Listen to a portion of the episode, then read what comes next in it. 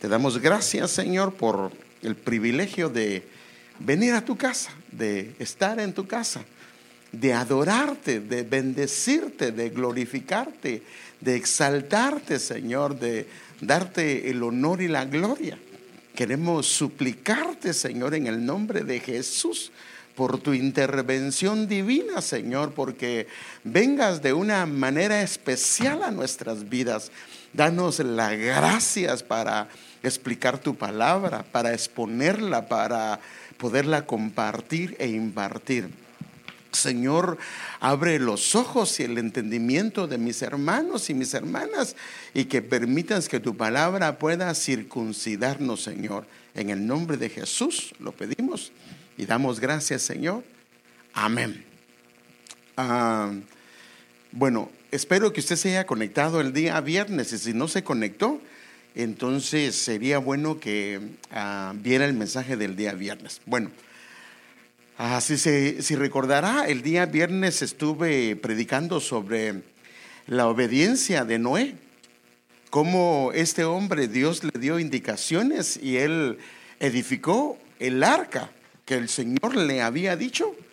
Y esto lo libró de la destrucción del diluvio que Dios trajo a nivel universal sobre el mundo entero. Y no solo Noé, sino también su familia fueron guardados, fueron salvados, fueron protegidos cuando ellos, Dios los metió o les dijo que se metieran dentro del arca. Y es obvio que estando dentro de ella, a ellos definitivamente les tocó cuidar del arca, limpiar el arca, ordenar el arca. Porque imagínese usted un lugar donde hay más de 100 mil animales. ¿Cómo hubiera sido si no ordenan, si no cuidan, si no limpian? Entonces, esto es importante. Entonces, yo creo que eh, definitivamente ellos se tuvieron que haber ordenado. Pero estando dentro del arca, a Noé lo llevó a ver más de cerca la condición y la situación en la que sus hijos estaban. Porque tal vez antes él los miraba por ahí, los miraba por allá, pero no lograba observar algunas cosas.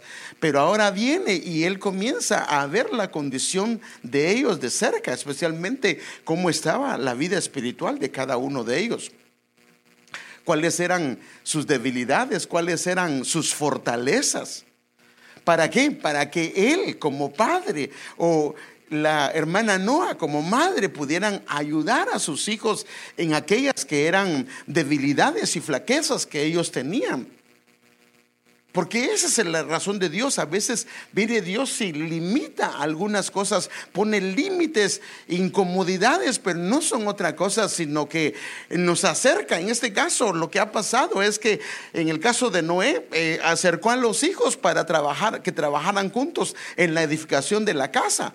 A, a nosotros nos están llevando a escondernos, a estar dentro de casa, a estar limitados. Ya no se puede fin de semana ir a diferentes lugares para que estemos cerca de los hijos y podamos trabajar en el carácter, en la moral, en la vida espiritual de nuestros hijos. Prácticamente había una orden de edificar la vida de los hijos, no solo el arca, el arca era una figura de lo que Dios quería hacer con la vida de sus hijos. Porque acuérdense que la tarea, la tarea que venía después de que ellos salieran del arca era algo monumental, era algo, eh, era el inicio de una nueva generación que iba a gobernar el mundo. Y para poder gobernar el mundo eh, había que hacerlo, no a la manera que lo estaban haciendo, porque es obvio que era incorrecto, sino que debería ser algo que a Dios le agradara.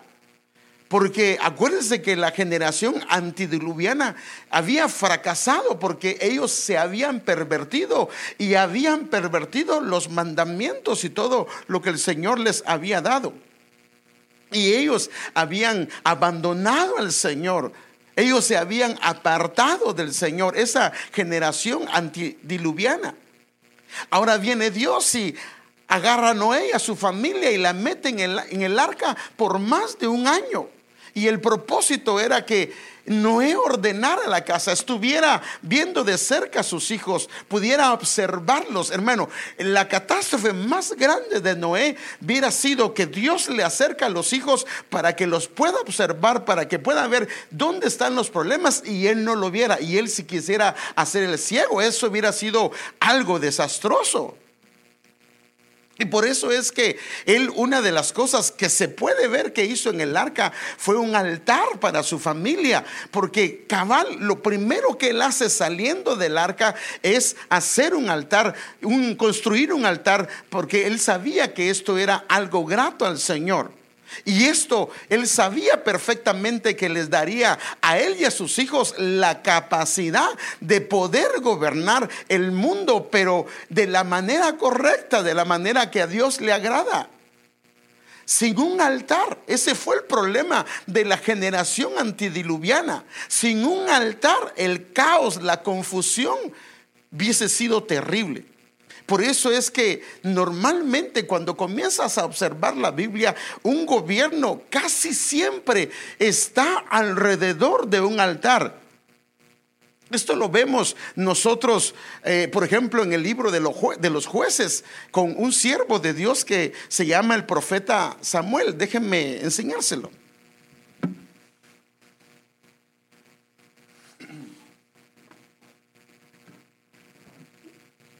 Póngame el aire más bajo de los, de los dos lados, por favor. Déjenme enseñarles este versículo. Primera Samuel, capítulo número 7, versículo 17, la versión Ausejo dice: Después regresaba Samuel a Ramá. Ramá significa altura, donde tenía su casa. Ahora mire la observación de la escritura. Ahí, en ese lugar, en Ramá, en un lugar de altura, administraba justicia a Israel. Y otra vez vuelve a usar la palabra ahí. Y ahí edificó un altar a Jehová. Entonces veamos este versículo en otra versión. En la versión internacional. Luego regresaba a Ramá desde donde residía, donde él vivía, donde vivía con su familia. Y desde ahí gobernaba a Israel. También ahí erigió un altar al Señor. Entonces, esta palabra gobernar viene de una palabra hebrea que es chafat, que significa, déjenme pasar un cuadro acá. La palabra esta viene de la raíz juzgar.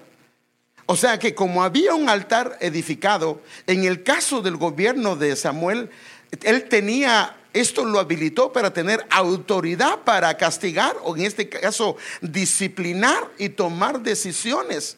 O sea que es importante. Por eso es que cuando él salió del arca, en el caso de Noé, él edificó un altar, porque alrededor de un altar está la autoridad para poder disciplinar y tomar las decisiones correctas que se deben de hacer en casa para poder liderar, para poder gobernar, para poder juzgar. Y cuando nosotros vemos la familia, en la familia estos términos son parte de lo que necesitamos usar.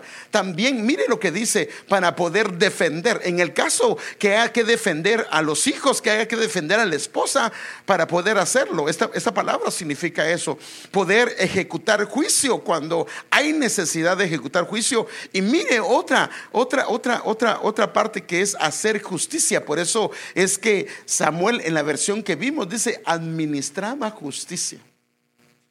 Una de las cosas que se necesitan en el arca son estas cosas. La autoridad para disciplinar, la autoridad para liderar, gobernar en casa, defender, ejecutar juicio, hacer justicia. Pero note, tiene que ser alrededor, en el contorno de un altar. Porque entonces en casa habrá la autoridad que se necesita para poder disciplinar, pero con justicia. Porque a veces disciplinamos pero a veces la disciplina termina siendo más injusticia que justicia de Dios. El problema es que los frutos de una autoridad mal aplicada o de una injusticia hacia los que están en casa, lo que genera no es frutos de santidad, sino genera frutos de no santidad. Los frutos de la justicia son siempre eh, frutos de santidad. Pero cuando no hay justicia y lo que hay es injusticia, probablemente vengan problemas de inmoralidad. Entonces, en casa se podrá defender al que es débil, se podrá ayudar al que está necesitado, porque se le puede ver que hay un potencial en la vida de él.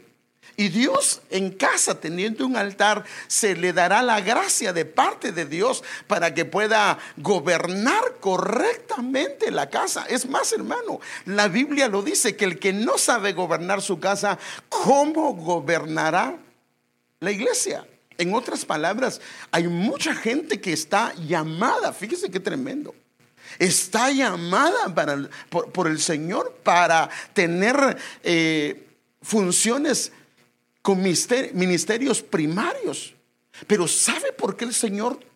Porque el Señor los escogió, los llamó, los escogió, los llamó, pero hay una parte, hay una diferencia entre llamar y escoger. Llama, entre la llamada y el escoger hay un tiempo de preparación, pero fueron llamados con un ministerio primario, pero no han sido escogidos para ponerlos, porque uno de los problemas que tienen es que no pueden gobernar su casa.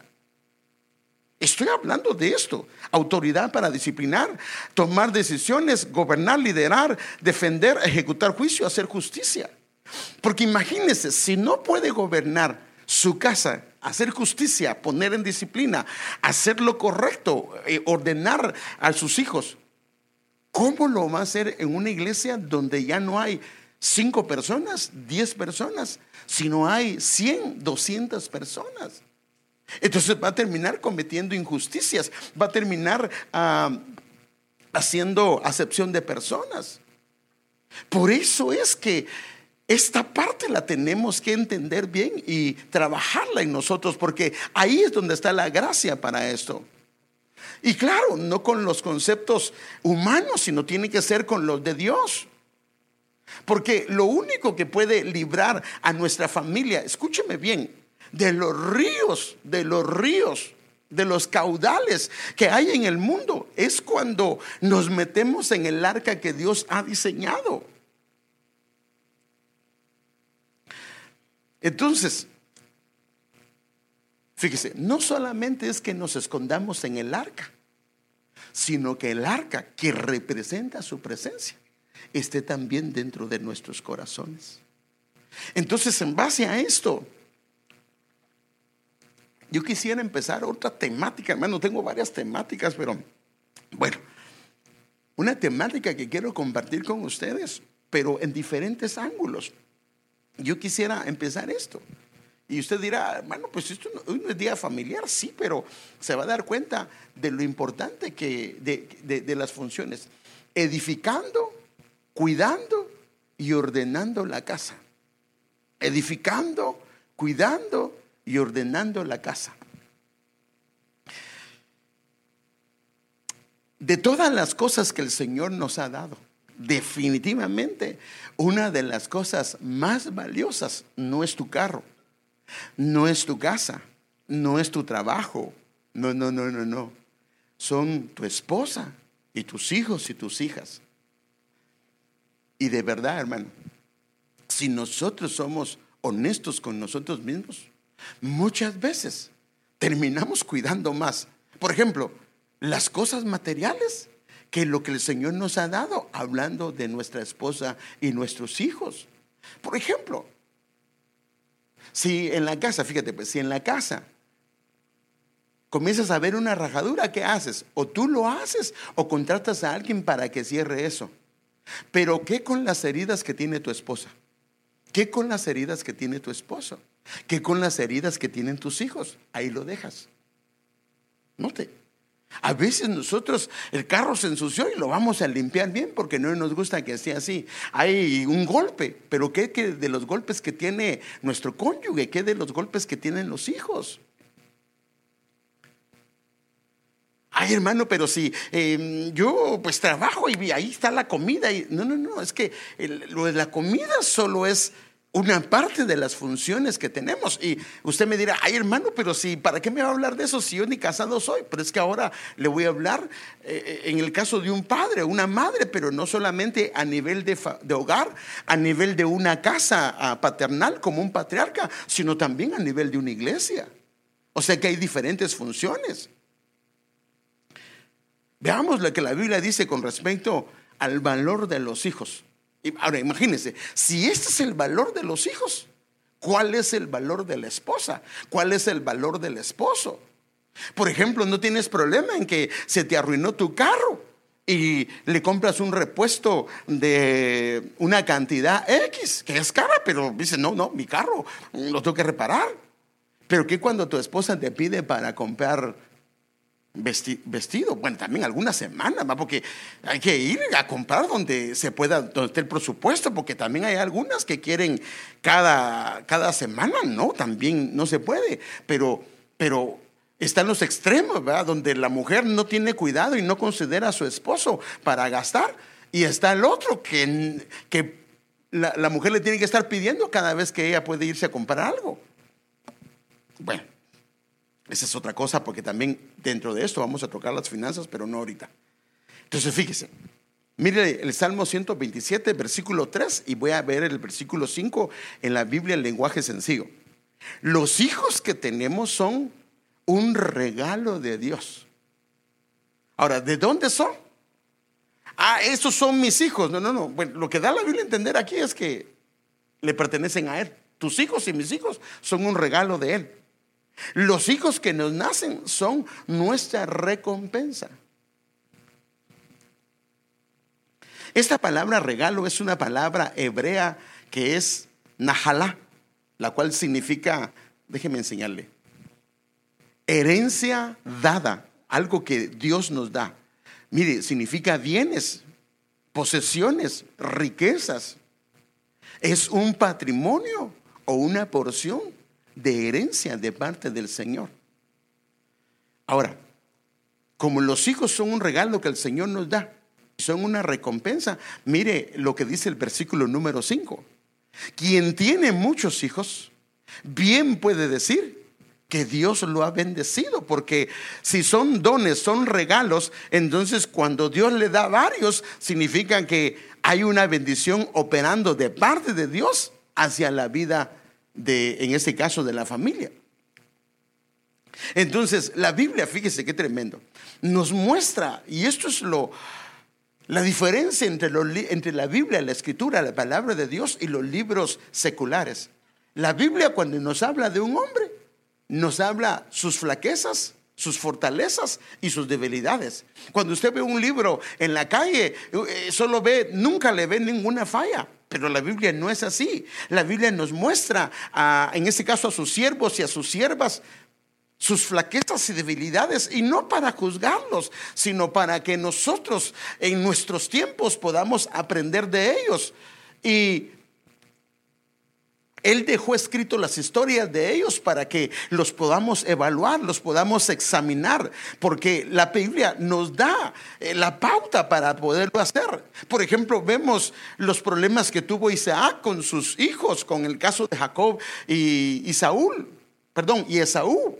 El problema que estaba en la madre, el problema que estaba en el papá. Ahora nos lo muestra para que nosotros no caigamos en esos errores. Si nosotros en estos tiempos, leyendo la Biblia, caemos en, ser parciales, en que papá agarra a uno para preferirlo y mamá agarra una, a, a uno o a una para preferirlo, la verdad es que es algo imprudente porque la Biblia dice los desastres de esto. Vemos también a Jacob, los problemas que él tuvo cuando él prefirió a uno de sus hijos y lo que pasó con su familia. Vemos a Aarón con dos de sus hijos, vemos a Moisés con Gerson, eh, vemos a Elí con que era un sumo sacerdote con sus hijos, vemos a Samuel con problemas con sus hijos, vemos al rey David con problemas con sus hijos y así cuando comenzamos a evaluar y examinar a los siervos de Dios podemos darnos cuenta de los problemas serios que tuvieron con sus hijos.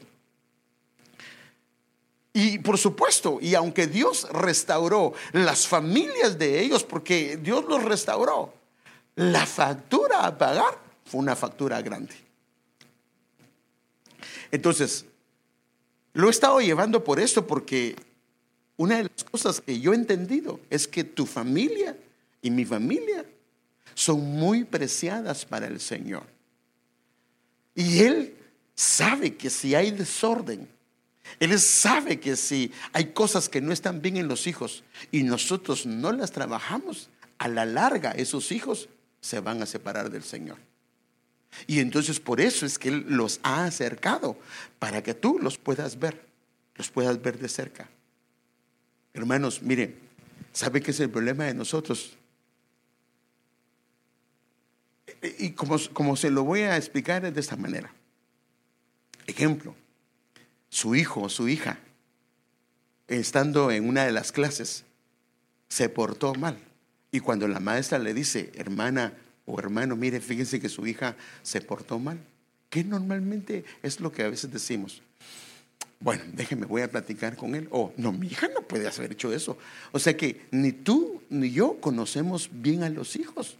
O nos estamos haciendo ciegos. Bueno, eso sería peor, hacernos ciegos de ver la realidad cuando podemos ver, porque en casa uno de padre puede ver si tiene envidia el niño, si, puede, si es travieso, si es egoísta, perdóneme, si miente el niño, si es grosero, usted lo puede ver, yo lo puedo ver.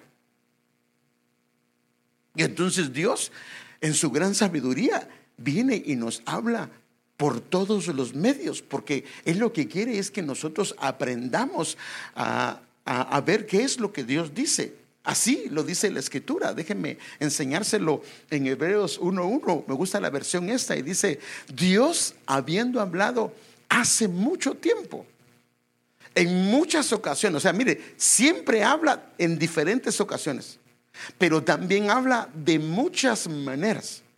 Y mire qué dice, ¿y a quién les habla? A los padres.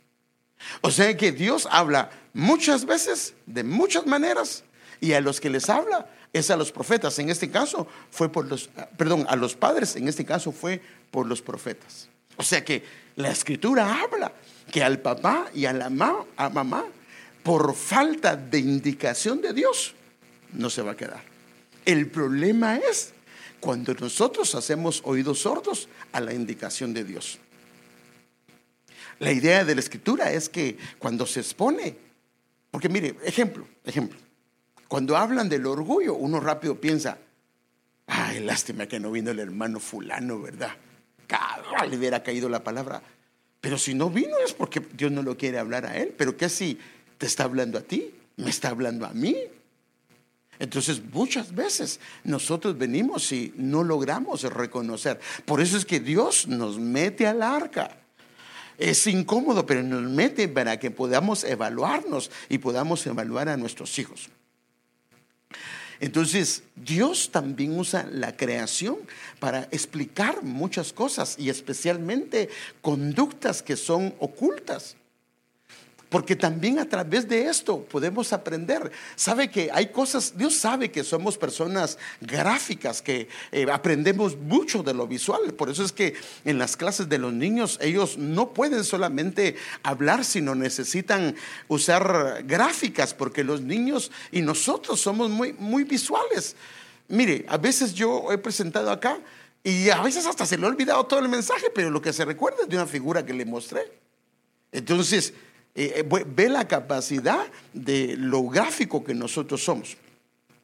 Entonces, con respecto a esto, ¿sabía usted que una de las características del avestruz con sus hijos, mire de quién voy a hablar, del avestruz. No sé si la conoce, pero yo creo que la mayoría la conocemos. Pero sabe que una de las características de ella con sus hijos pueden en alguna medida ser problemas que hay en los hogares. Cuando usted la ve a simple vista, mire cómo se mira. Dice uno, ah, ahí va con, ella va con sus ah, avestruces chiquitas, con sus polluelos, y se ve muy alegre, extendiendo sus alas y todo por el estilo. Entonces, ese es el problema y, por eso es que quiero ver que Dios nos habla por la naturaleza. Fíjese que yo tengo un hermano pastor. Pues a él no le oí de esto, porque no le he oído del avestruz, pero a él le gusta hablar mucho de los animales que hay en la Biblia y Padre Santo saca tantas cosas y son figura de lo que nos pasa a nosotros. Entonces, cuando comienzas a ver al avestruz en público, aquí la puedes ver muy bonita.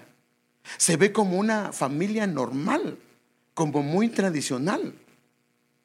Pero cuando la Biblia nos comienza a desvelar los detalles que hay en ella, las actitudes que hay en ella como una madre, padre, nos quedamos fríos. Entonces, déjenme eh, ponerle eh, algunos eh, versos para que podamos reflexionar, porque esto tiene una similitud de conductas que pueden haber en la familia. Entonces, primero vamos a ver algunas cosas curiosas de lo que son las avestruces. Bueno, yo creo que los otra vez póngame la fotografía de las avestruces ahí para que los niños tal vez ya la han visto en el zoológico y, o, tal vez en alguna película o en algo, pero estas son las avestruces. Entonces ahora vamos a ver cuáles cosas son curiosas de estos animalitos y lo va a ver. Mire, lo primero, pero eso no significa que eh, pues no estoy ofendiendo a nadie, pero eh, aquí es, que eso lo dice la, bueno, eso lo dice la ciencia. El cerebro de un avestruz es más pequeño que su ojo. Padre Santo. Mire lo grandota que es. Y su cerebro es más pequeño que su ojo. Y más adelante se va a dar cuenta por qué es. Dos, esta es una expresión que usan la gente que los estudia. Ojos que no ven, avestruz que no se entera. Eh, hay un mito que las avestruces meten la cabeza en la tierra, pero dicen que no es cierto. Pero fíjese, lo que sí es verdad es que si no ven lo que está, mire, mire, si no ven lo que está pasando, les da igual, todo les da igual, mientras no miren. Ahora, note, si no ven a los hijos haciendo esto y alguien se los dice, como no lo vieron, les importa un comino.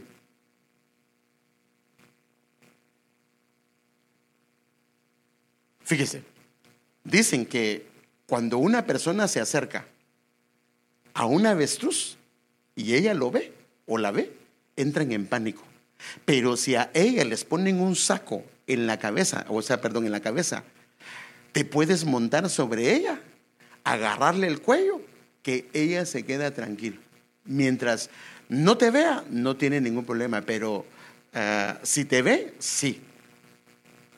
Tres, las avestruces no saben reconocer a Padre. Mira, aquí, aquí está comienza serio. Esto, esto no estoy hablando de la Biblia. Ahorita, ahorita va a ver cómo, cómo lo dice la Biblia. Las avestruces no saben reconocer a sus propios hijos. Padre Santo. Esto lo saqué no, no de la Biblia, pero también ahorita va a ver que la Biblia dice algo de esto. Como no pueden reconocer a sus propios hijos, ¿sabe qué terminan haciendo? Terminan cuidando los hijos de otros y los de ellos los descuidan.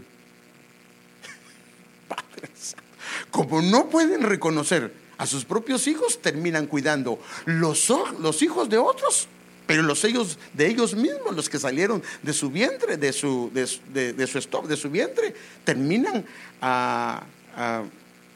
no descuidando. O sea que de los propios ni sabe dónde están. Qué tremendo. Mire, esto es como que a ti te pagaran para cuidar a, a niños. Haz de cuenta que tú cuidas niños. Y al hijo que cuidas o a la persona que cuidas lo tienes bien atendido. Y a tus propios hijos no. Perdónenme, ese es un síndrome del avestruz. No, ahorita lo va a ver, ahorita va a ver. Entonces, mire, otra, cuatro. A las avestruces le gustan las cosas que brillan, Padre Santo. Y esto no, esto no va para nadie en particular. ah, le gusta el oro. No, no, no, eso sí no sé, pero, pero sí dice, dice los expertos que le gusta lo que brilla. O sea que les gustan mucho las joyas. No lo sé, no sé, no sé. O sea que si te pones algo que brilla, rápidamente se lanzan hacia ti. O sea que son atraídas por lo que brilla. tienen una atracción por lo que brilla. O sea, por eso es que si alguien se acerca y tiene pendientes o tiene anteojos o algo que brilla, ellas inclusive pueden terminar picoteando a la persona. O sea que a la persona que brilla la van a ir a picotear. O sea que van a hablar mal de ella, o de él. Y cinco, los huevos del avestruz son extremadamente resistentes a tal grado que una persona se puede parar encima de ellos y no, no, no les pasa nada. Bueno, Solo te mostré algunas características de lo que dice el mundo y lo que han estudiado de las avestruces. Pero aquí es donde vamos a comenzar a ver cómo la Biblia describe a las avestruces y especialmente lo hace en relación con el cuidado de sus polluelos, de sus pequeños. Y, y por ejemplo, mire, mire dónde está la avestruz ahí y mire dónde están sus huevos. Normalmente un animal que tiene huevos ella está encima de ellos y siempre los está cuidando. Y si alguien se acerca, ¡ja! Entonces, esto es algo que podamos ver. Ahora, comencemos a ver la escritura. Mire, lo primero que dice en Job 39, 13 al 17 dice, el avestruz agita sus alas con ostentación, o sea, dice con orgullo. Pero estas no pueden competir con el plumaje de la cigüeña. O sea que una de las cosas que aparenta la cigüeña, perdón, la avestruz, es que aparenta una capacidad de poder cubrir. O aparenta una madre, un padre que se ve muy bien delante de los demás. Delante de los demás, ay, mijito, ay, mm, y, y uno dice, wow, y todos los demás niños dicen, ay, que papá quisiera yo así, que mamá quisiera yo así. Pero en casa, le miden los decibeles y así están los gritos, mire. O sea que hay una apariencia, hay una apariencia de que eh, sus alas están bien, que es protectora, que, que cuida pero no es cierto.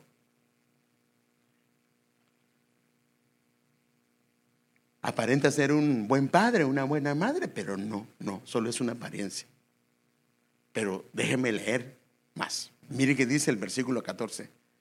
Padre, y esto, y esto, aquí está serio, hermano. Porque eso es de la Biblia. Porque ella abandona a sus huevos en la tierra. O sea, en otras palabras, a los que acaban de salir de su vientre en vez de cuidarlos, que es lo natural de una madre, ella los abandona en la tierra. Y sobre el polvo los deja calentarse. O sea que no los calienta ella, sino deja que se calienten a la intemperie. Como no cuida sus huevos, estos quedan expuestos a que, eh, al calor y que el calor sea el que los caliente, en vez de ser el calor de la madre. En otras palabras, es que no está cerca de ellos. Por eso es que yo creo que el meternos el Señor en el arca lo que quiere es acercar a los polluelos para que mamá y papá extendamos alas y podamos cubrirlos. ¿No será que nuestros hijos en casa se sienten abandonados? Y si hablamos del pastor, ¿no será que las ovejas se sienten abandonadas? Y si hablamos de un líder, ¿no será que el grupo al que tú lidereas se siente abandonado? Entonces, note esto, y aquí es donde viene lo peligroso, porque ella abandona sus huevos. Al negarse a calentar constantemente sus huevos y que sea el polvo que lo haga, o sea, la tierra, ella comienza a correr un peligro, porque entonces lo pueden pisotear quien ande por ahí. O sea, cualquiera que se acerque a los huevitos, o en este caso a, los, a, lo que acaba de salir su vientre, lo puede pisotear. Pero entonces aquí hay un problema. Yo no sé si se recuerda cuál fue la maldición que le dieron a la serpiente en Génesis capítulo número 3. Una de las maldiciones era que ella comería polvo. Así lo dijo en Génesis 3:14, comería polvo. Entonces, en otras palabras, los hijos que crecen y se desarrollan en el polvo, en la tierra, cuando habla del polvo, habla de la tierra, significa que no tienen interés más que en lo terrenal. O sea que papá y mamá, lo espiritual no se lo inculcan. Lo que les inculcan es que tenga una carrera. Lo que les inculcan es que sean alguien en la vida. Esto es lo que está diciendo. Abandonan a sus hijos en el aspecto que la parte espiritual, que es la más importante, no se le inculca. Entonces, al desarrollarse en la tierra, al crecer en la tierra, esto los puede hacer presa del enemigo, porque el enemigo lo que come es polvo, todo lo que está en el polvo a los que están a ese nivel. Entonces, esta es la dieta del enemigo. Note esto, hermano. Los hijos que crecen a nivel terrenal con ningún o sin ningún interés por lo espiritual. Entonces, cuando la Biblia dice que abandona sus huevos en la tierra, está hablando que una de las cosas es que los tuvo, sí, les da de comer, sí, pero los deja a un nivel terrenal y ella o él que debe de hacerlos crecer para que tengan una vida espiritual, no lo tienen. Entonces la pregunta aquí es esto. Hermano, yo sí lo tengo porque los traigo a la iglesia. ¿Y qué seguridad tienes de cuando vienen a la iglesia aprenden? Entonces la pregunta es esa. ¿Saben tus hijos algo de la Biblia? Por ejemplo, una de las historias que ellos deberían de saber es tal vez la historia de Sansón. Si le preguntara, si yo trajera a uno de tus hijos pequeños acá y le pregunte, ¿quién es Sansón? ¿Qué crees que me diría? ¿No será que nunca les contado nada de eso? Si le preguntaran, ¿quién es Jesús? ¿Será que ellos sabrían quién es Jesús? ¿Será que ellos sabrían quién es David? ¿Será que ellos sabrían quién es Mateo? Hermano, ¿será que ellos saben? ¿No será que te has enfocado tanto en lo terrenal, pero en lo espiritual no te has preocupado? Y de alguna manera los has abandonado y le has dejado la tarea al esposo, pero lamentablemente el esposo tampoco puede, tiene este síndrome de avestruz y tampoco se ha enfocado y ha dejado que la parte espiritual se le enseñe en la iglesia. ¿Y qué si en la iglesia no le enseñan?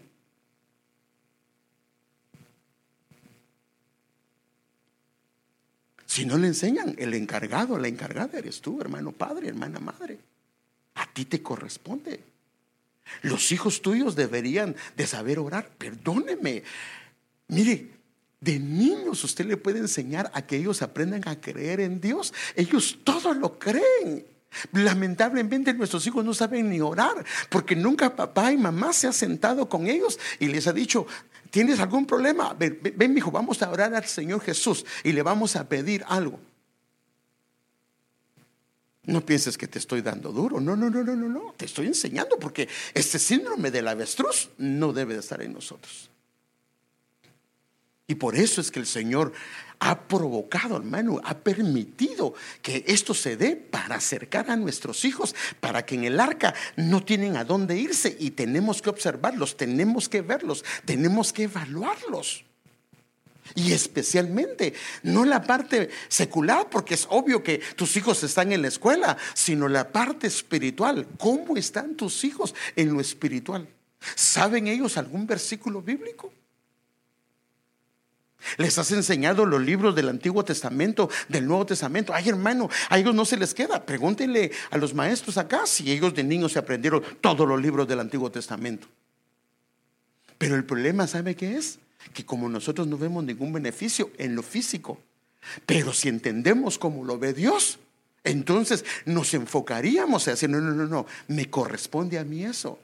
Eh, que el maestro le dé es ganancia. Pero mi responsabilidad es mía, estando en casa. Y por eso el Señor ha provocado todo esto, para que los observes de cerca. Mire, mire, mire lo que dice el versículo 15. No le preocupa que alguien los aplaste o que un animal salvaje los destruya. Le estoy enseñando la Biblia. Aquí no hay vuelta de hoja. Dice la Biblia. No les preocupa que alguien los aplaste o que un animal salvaje los destruya. Trata con dureza a sus polluelos como si no fueran suyos. No le importa si mueren. Está grueso esto. Y cuando lo miramos así, está grueso. Otra vez lo voy a leer. No le preocupa que alguien los aplaste o que un animal salvaje los destruya. Trata con dureza a sus polluelos como si no fueran suyos, no le importa si mueren. Ahora aquí da la razón. Porque Dios no le dio sabiduría ni le dio entendimiento. Ahora la Biblia dice que si alguien tiene falta de sabiduría, ¿qué dice? Pídala a Dios. Ah, es que yo no tengo paciencia, es que yo nunca he estado acostumbrado. No, no, no, no, no. Si tienes falta de sabiduría, la Biblia dice, pídala a Dios. Ahora mire otra versión como dice de esto. O sea que la actitud del avestruz con los polluelos, la Biblia es clara, que es por falta de sabiduría. Y la sabiduría está en la escritura. La inteligencia está en la escritura. Pero mire otra versión que dice, sino porque le negó el Señor para eso el instinto de madre. Eso se lo agregué yo. Y no le dio el discernimiento. Entonces aquí es donde, cuando comenzamos a ver eso, debemos hacernos una pregunta con respecto a la conducta de nosotros como padres, hablando a nivel de papá y mamá, a nivel de un pastor y pastora y a nivel de alguien que tiene a cargo algo. ¿No será que hemos descuidado y abandonado a los hijos, dejándolos solo a nivel terrenal, sin inculcarles la parte espiritual, la cual a la larga es más importante? Mira, si los hijos no quieren venir a la iglesia, ¿qué les dices? Ah, está bien, quédate, quédate, no hay problema. Pero ¿qué pasa si te dicen que no quieren ir a la escuela?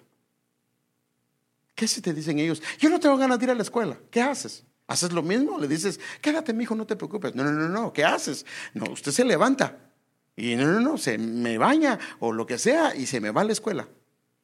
Entonces ahí te das cuenta que a veces tenemos prioridades mal puestas. Porque si la iglesia es importante, si hoy, por ejemplo, hoy que tenemos un servicio, Ay, es que es por internet. Mm, sí, pero si tú estás en casa y no hay otra manera de hacerlo, sienta a tus hijos. Ahora, ¿están sentados tus hijos? ¿Qué están haciendo tus hijos ahorita? ¿Los pusiste a jugar un, fuego cuando, un, juego de PlayStation o los pusiste a hacer algo cuando deberían estar escuchando la palabra del Señor? Hay hermanos que ellos no entienden. ¿Quién dice que no entienden? Te vas a asombrar que a veces los hijos te van a decir, papi, eso no dijo el pastor. O mami, eso no dijo el pastor. Créame. El problema es que nosotros hacemos a, nuestros hijos que no tienen la capacidad, pero si ellos vinieron de Dios, porque de Dios vinieron. Ellos tienen un espíritu, hermanos, que se los dio Dios y ellos estuvieron en la escuela del Padre. Cuando comienzan a oír la palabra del Señor, en su espíritu ellos comienzan a ser renovados. Entonces aquí debemos de hacernos otra pregunta. ¿Podría haber padres con síndrome de avestruz? pastor, hoy estuvieron bien ofensivo. Bueno, pero es que ahí está en la escritura. Ahí está en la escritura, le estoy mostrando las características del avestruz. Ahora, ¿para qué las dejó Dios? ¿Para qué las dejó Dios? ¿Por qué piensa? las dejó solo para... No, no, no. Si la Biblia también dice que, por ejemplo, Pablo pone un ejemplo, dice, el, Señor dijo, así dijo el Señor, que el, el, el buey es digno de, perdón, el buey puede comer o sea que es digno de su salario, es digno que le den paja. ¿Y de quién lo está hablando? Dice él. ¿Del buey? No, lo está hablando de nosotros. O sea que lo que pasa en la escritura, todo lo que señala la escritura no es otra cosa, sino Dios hablándonos por muchas maneras y de muchas formas para que nosotros podamos entender. Porque la avestruz lo que hace es que ella piensa que es un buen padre, una buena madre y no lo es. Porque abandona a sus hijos y sus hijos solo están a nivel terrenal y no han ascendido a la parte espiritual. ¿Oran tus hijos antes de acostarse? ¿O solo van como que se van y se tiran a la cama? ¿Les has enseñado a orar? ¿Les has enseñado a levantarse y a orar? ¿Les has enseñado a leer la Biblia? Entonces, ¿qué significa síndrome? Síndrome significa un conjunto de síntomas o de características que se presentan juntos y son eh, características de una enfermedad o de un cuadro patológico determinado, provocado en ocasiones por la ocurrencia de más de una enfermedad.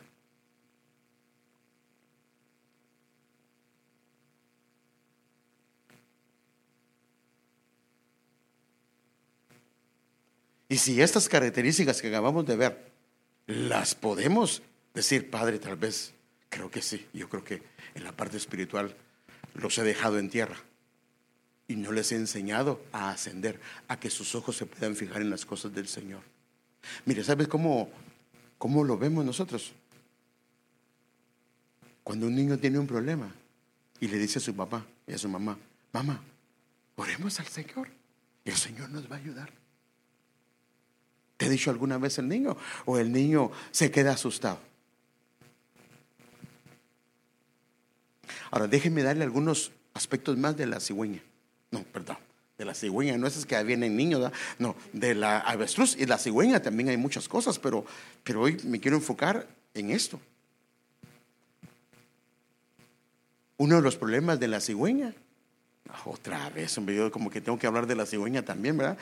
De la avestruz. Porque como la, la Biblia lo compara, la, es que ella se compara con la cigüeña. Entonces, ¿qué será que hace falta una autoridad gobernante en casa? Entonces, una de las cosas que tiene el avestruz es que no tiene autoridad. Y la Biblia lo da de una manera muy gráfica. Y miren cómo lo dice. Isaías 34, 12 al 13, en la TLA. No volverán, dice, no volverán a tener reyes. O sea que no quieren reyes. No quieren jefes y se quedarán sin jefes. En sus palacios, o sea que en sus casas y en sus fortalezas crecerán cardos y espinos, o sea que se volverá un lugar desierto. Y ahí buscarán refugio. O sea, en el lugar donde no hay rey, en el lugar donde no hay autoridad, en el lugar donde hay cardos y espinos, ahí buscan refugio los chacales, pero también los avestruces. O sea que aquí, ya ve que no solo es mamá, puede ser papá también. Y la versión de las Américas dice, es la morada de crías de avestruz.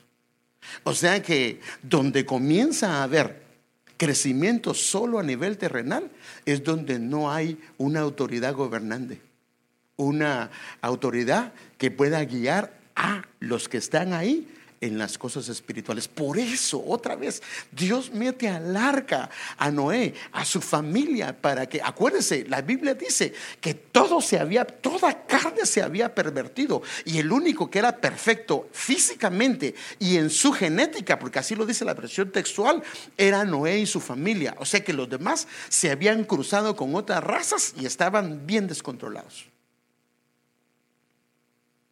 Entonces, cuando no hay una autoridad gobernante.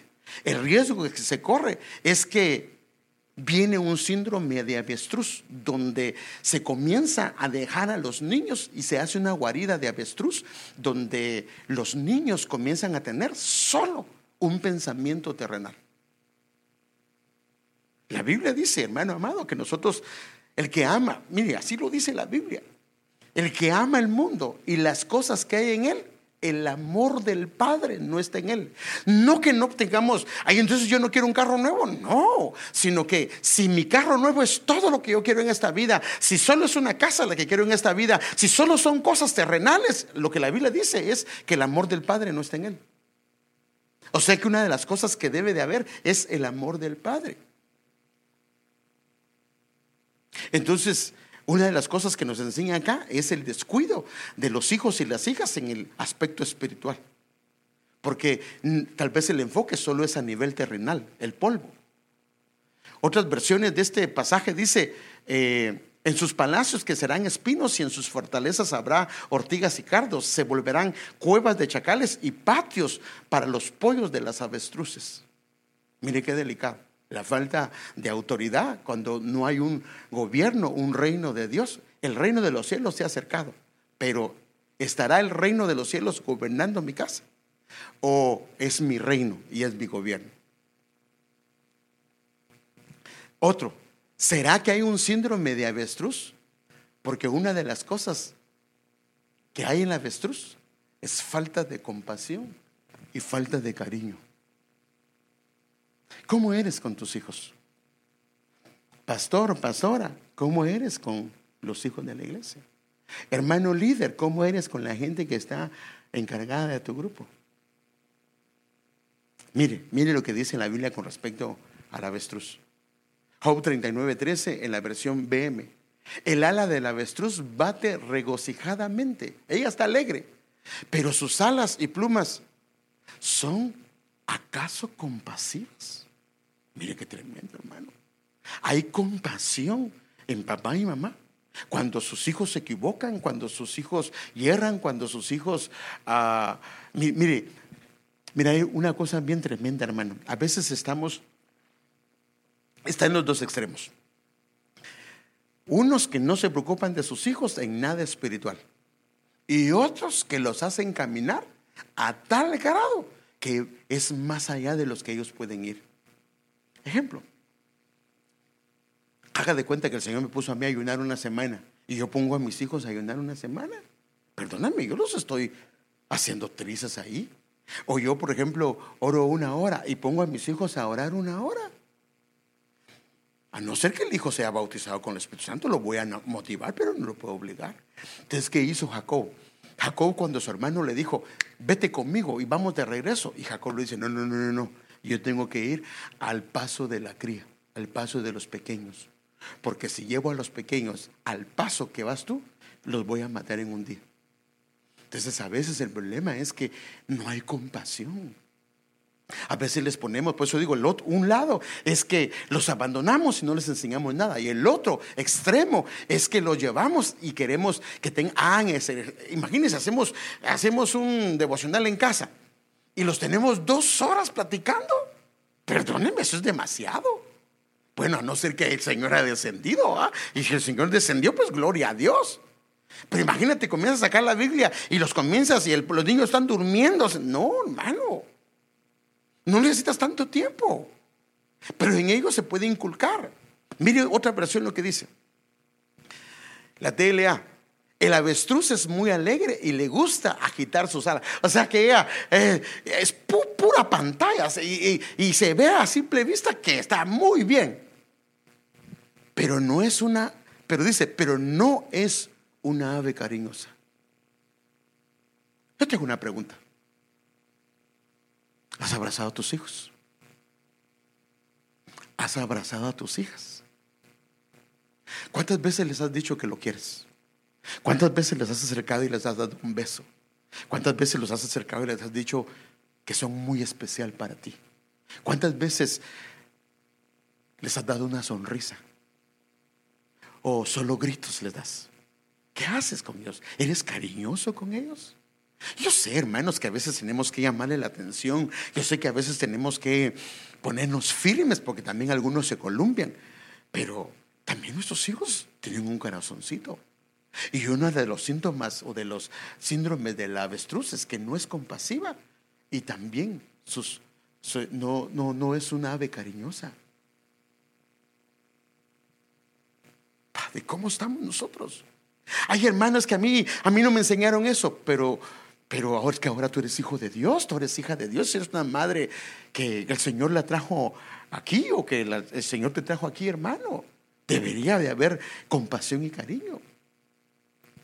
¿No será que el problema del avestruz es que tiene el ala muy escasa porque sus alas son muy pequeñas y el ala de la cigüeña no?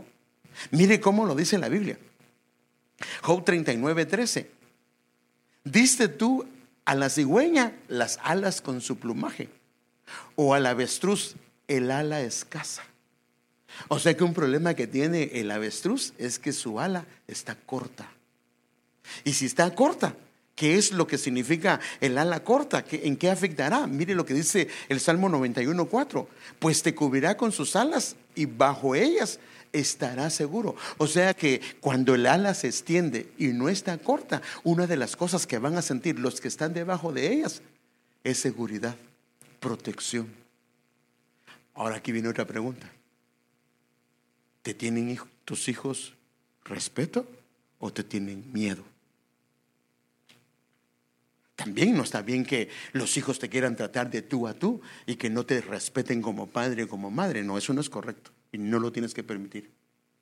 Pero la pregunta es, ¿Te tienen miedo tus hijos? Solo te ven entrar y comienzan a encomendarse en las manos del Señor.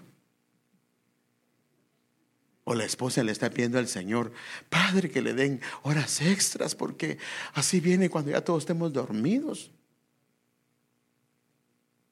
O tu hijo o tu hija quiere estar en el cuarto y solo oye que mamá sale y mejor se va a su cuarto.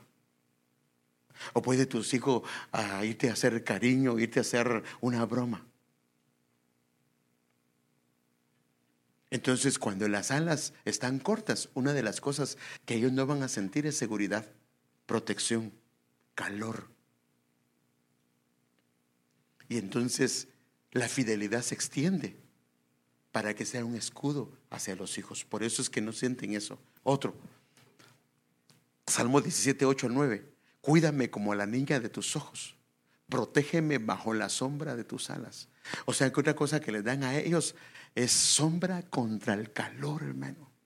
Contra las cosas difíciles que ellos como niños, como niñas, como ovejas, como miembros están pasando. Ellos sienten una sombra, un descanso, un reposo. Porque dentro de esas alas, entonces son guardados de los que atacan, de los enemigos, de los que rodean de una manera mortal. Y es increíble que aún, hermano, aún, aún una gallinita, si usted se acerca a sus, a sus polluelos o se acerca a los huevitos de ella, hermano, aunque uno es más grandote que ellas, comienzan ellas a defender. Y ¿sabe qué hace siempre? Extienden las, las alas. Como quien dice, aquí hay quien protege, aquí hay quien cubra, aquí hay quien guarda a los que están acá. Padre Santo. Eh, creo que el tiempo se me fue. Padre Santo. Pasa, por favor. Entonces, nuevamente, edificando, cuidando y ordenando la casa. Yo realmente creo, hermanos, porque entiendo que Dios no permite nada si no es su voluntad. Que Él nos ha llevado a escondernos en el arca a juntar a todos los que están fuera, porque no queda otra. Tal vez antes los fines de semana cada quien agarraba su camino, pero ahora no se puede porque está limitado. Y eso que aquí aún hay eh, algunas eh, libertades. Pero no será que el Señor nos ha juntado para que podamos ordenar, para que podamos edificar lo que no está edificado, para que podamos cuidar lo que no está cuidado, para que podamos ordenar lo que está desordenado. Y por supuesto, es nuestra casa, es la iglesia. Tal vez, hermanos amados, nos enojábamos porque eh, hay tanta gente y ahora no miramos gente. Nos hace falta su pueblo. Tal vez dejamos, tal vez no tuvimos el aprecio de tener la congregación que tuvimos. Tal vez no tuvimos el aprecio de tener los hijos que el Señor nos ha dado. Pero yo pienso que nunca es tarde, hermanos. Mire, hermanos, pero es que mis hijos ya están grandes y ya están casados, pero ¿por qué no hacer cambios? Tal vez no fuiste delicado, tal, no delicado, sino tal vez no fuiste cariñoso, compasivo, tal vez no te preocupaste de ellos, pero ¿por qué no hacerlo? Porque aunque estén casados, ¿por qué no te acercas y les dices, mira, mi hijo, perdóname, yo la regué como padre, yo la regué como madre, pero ¿sabes una cosa? Yo quiero hacer los cambios los cambios respectivos.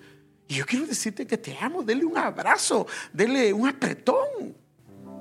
Es que me da vergüenza, no me importa, hijo, si sos mi hijo, sos mi hija. El Señor quiere, hermano, tal vez no hemos edificado casa, no hemos cuidado la casa, tal vez no hemos ordenado la casa. Acuérdese que el Señor le dijo a un hombre, edifica, perdón, ordena tu casa porque vas a morir. Porque si la dejas desordenada, tu casa se va a volver un caos. O sea que el anhelo del Señor es que ordenemos. Por eso es que yo quisiera tratar este tema en otros ángulos, pero con respecto a edificar, cuidar y ordenar. Para Dios tu familia es muy importante, de mucho valor. Él tiene planes preciosos. Imagínate, para tus hijos, para tus hijas. Pero ¿no será que los planes que tú tienes están ajenos a los planes que tiene Dios para ellos? ¿Y cómo digo esto? Porque si no les enseñas la Biblia, si no les enseñas a amar al Señor, si no les enseñas a orar, si no les enseñas lo espiritual, entonces significa que tus planes son diferentes a los planes del Señor. Porque si reconoces que tú solamente eres un tutor y que los hijos tuyos le pertenecen al Señor, entonces deberías de enseñarle como el Señor quiere que les enseñes. Debe de ser con los parámetros de Dios. Pero imagínate, tu hijo se convierte en un abogado, en una abogada y no conoce al Señor. No tuvo un encuentro con el Señor. Ah, pero él es abogado, pero hermano, no dice la Biblia, ¿de qué le sirve al hombre ganar el mundo si termina perdiendo su alma? Mire, si escuchamos al Señor y lo que Él nos dice y ponemos atención a esto, mire lo que los planes del Señor, Éxodo 19:5. Ahora pues, si en verdad escucháis mi voz, y guardáis mi pacto. Se recuerda que en el caso de Noé lo metió en el arca para renovar ese pacto, para hacer ese pacto. Él dice esto, hermano, seréis mi especial tesoro entre todos los pueblos. Si dice que es especial tesoro, significa que hay pueblos que no son tesoro, porque mía es toda la tierra. Y otro pasaje en Malaquías dice, y ellos Puede ser tus hijos, mis hijos, o los que temen al Señor. Porque si ves el versículo anterior, dice que a los que piensan en su nombre, a los que temen, o sea, pero piensan en su nombre y temen a su nombre porque papá y mamá les enseñó, les enseñó. Te hago una pregunta. ¿Qué haces cuando tu hijo dice malas palabras? ¿Te comienzas a reír? ¿O te preocupas y dices, ¿dónde lo aprendiste? Esto no está correcto. Entonces aquí a los que piensan en su nombre, a los que hablan de su nombre, dice, ellos serán míos. Dice el Señor de los ejércitos, el día en que yo prepare mi tesoro especial y los perdonaré como un hombre. Perdona al hijo que le sirve. Los hijos son como un tesoro. Y Dios tiene planes hermosos para tus hijos, para mis hijos. Tiene planes hermosos para las ovejas que el Señor nos ha dado acá.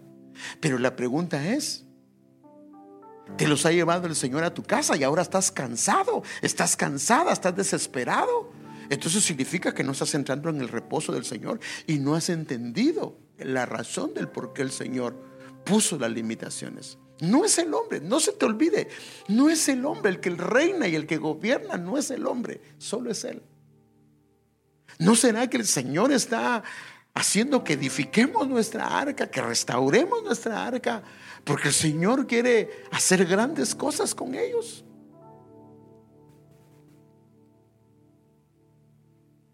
¿Cómo están tus planes con los planes de Dios? ¿Tus pensamientos? Porque el Señor dijo en una ocasión, mis pensamientos no son vuestros pensamientos. O sea, lo que está diciendo es, tú no estás pensando como yo pienso. ¿No será que nuestros pensamientos están muy lejos de los pensamientos del Señor? Porque para el Señor sí es importante que tengas tu carro, que tengas tu casa, que tengas bienes, pero lo más importante para el Señor es lo que estás haciendo con el tesoro que Él te dio en casa, que son tus hijos y mis hijos. ¿Quiénes son ellos en Él? ¿Podrías tú decir que cuando ellos crezcan lo van a amar? Están ellos siendo, eh, la Biblia dice, instruye al niño en tu camino y cuando fuere viejo no se apartará. ¿Estás instruyendo a tu hijo? ¿Cuántas veces te has sentado con él y le has mire, a veces nosotros venimos y eso no está bien por lo que está haciendo, pero ni siquiera tomamos la Biblia. O les decimos, eso no está bien porque Dios dice que no está bien y ni nosotros sabemos por qué no está bien. No, busquemos el Señor. Instruyamos a nuestros niños. Instruyamos a nuestros hijos. Mire, yo le quiero decir algo. Cuando usted comienza a instruir a sus hijos desde pequeños y lo hace para que amen al Señor. Cuando ellos se casen y tengan momentos difíciles, a quien van a acudir es a ti. Y de alguna manera vas a poder seguirlos ayudando, porque Dios te va a dar una palabra para poderlos ayudar. Pero si ellos nunca oyeron de ti, de tus labios, el que los instruyeras, el que los corrigieras, el que tuvieras compasión, el que los levantara, el que los ayudara, ¿cómo van a acudir a ti? Hermano, si tú no los tratas con cariño y amor cuando ellos salgan de casa, ¿cómo puedes esperar que ellos se preocupen por ti? Tenemos que hacer cambios. El Señor nos ha mandado a edificar ahora, a cuidar, a velar, a ordenar nuestra casa. Porque el Señor viene pronto y Él quiere que lo hagamos. Yo sé que el Señor, yo sé que el Señor nos ha dado este tema hoy. Normalmente no hablo un tema familiar el domingo, pero eh, hablé el viernes y hoy hablo otro tema familiar que normalmente me gusta hacerlo los viernes, pero así lo quiso el Señor. Entonces ahora yo te animo, hoy te animo de verdad. Este síndrome de avestruz nos lo muestra el Señor para que veamos que eso no está bien. No está bien. Ella abandona a sus hijos. Amado Padre, por favor, ayúdanos, Señor. Por favor, ayúdanos. Señor, gracias por las enseñanzas tan gráficas que nos das a través de estos animalitos, Señor. Padre, ayúdanos, Señor, a no ser indiferentes, a cuidarnos, Señor amado, a tener cuidado, Señor. Algunos tenemos aún pequeños en casa, Señor, los cuales tenemos una responsabilidad grande delante de ti. Tal vez algunos ya tenemos nuestros hijos grandes, pero aún tenemos una influencia con ellos. Danos la gracia, por favor, Rechazamos en el nombre de Jesús todo síndrome de avestruz, Señor, todo esto que no te agrada, que no es algo correcto, que lo estás diciendo porque no es algo que te agrade. Tal vez debido a lo que nos pasó, tal vez debido a circunstancias en el pasado, nos volvimos tan ajenos, Señor, y nos preocupamos de lo espiritual y nos enfocamos únicamente en lo material. Pero hoy te suplicamos, Señor, que nos ayudes a entender que los hijos que nos has dado son un tesoro y que nos has dado para cuidar de ellos para cuidar de ellos, para enseñarles lo espiritual, para enseñarles a que te amen, para enseñarles a que tú eres el primer lugar, para enseñarles a que tú tienes que estar en sus vidas, Señor, que ellos aprendan a tener temor de ti, Señor, aprendan a amarte, Señor, aprendan a confiar en ti, que aprendan a seguirte a ti, Señor amado. Perdónanos, Señor, si nuestra vista y nuestra mirada ha sido solo terrenal y no lo hemos hecho, Señor. Perdónanos, por favor, pero hoy te suplicamos, te pedimos que nuestros hijos sean un especial tesoro y que haya un cambio en la vida de ellos, Señor. Permítenos extender nuestras alas hacia ellos. Permítenos, Señor amado, tener compasión, tener cariño, tener bondad, Señor, hacia ellos, Señor, y tratarlos con cariño y amor. Perdónanos si hemos sido duros con ellos, si hemos sido pesados con ellos. Perdónanos por las palabras que han salido de nuestra boca, Señor. Pero hoy te suplicamos un cambio en nosotros, Señor. Quita, Señor, todo síndrome de avestruz de nosotros, Señor. Y danos una gracia tan especial para cuidar de los nuestros, Señor. Que cuando crezcan, Señor, Padre, veamos a nuestros hijos sirviéndote, amándote, caminando en pos de ti, corriendo en pos de ti, Señor amado habrá alegría, alegría en nuestro corazón. Señor, perdónanos si hemos fijado más en las cosas del mundo, las cosas terrenales, Señor amado, y hemos descuidado lo espiritual, Señor, aún siendo nosotros siervos y siervas tuyas, Señor. Hemos cuidado de otros, pero hemos descuidado los pequeños nuestros. Hemos descuidado a los nuevos que llegan a la iglesia. Hemos cuidado a los tiernos de la iglesia, pero a los tiernos de nuestra casa tal vez no los hemos cuidado, Señor. Perdónanos por favor y ayúdanos Señor y restauranos por favor en el nombre de Jesús. Te lo pedimos. y lávame, renuévame, Purifícanos,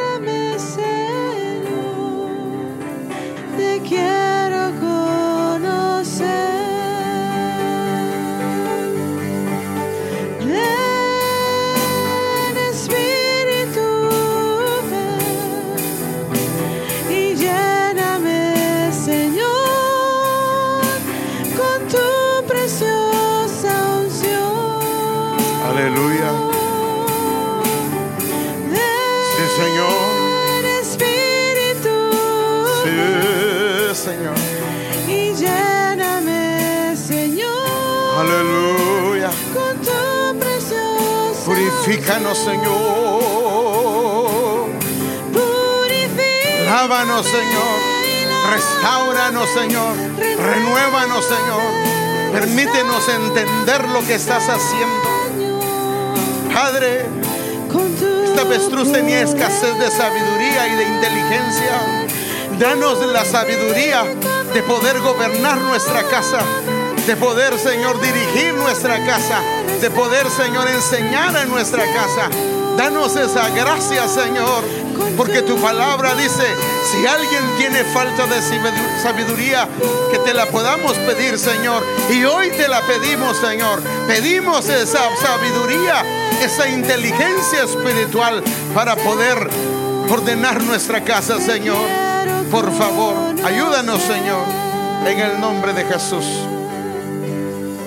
Gracias te damos, Señor. Amamos tu nombre, Señor. Y gracias te damos por tu palabra y que sea guardada y cuidada en nuestro corazón. En el nombre de Jesús lo pedimos y damos gracias, Padre. Amén.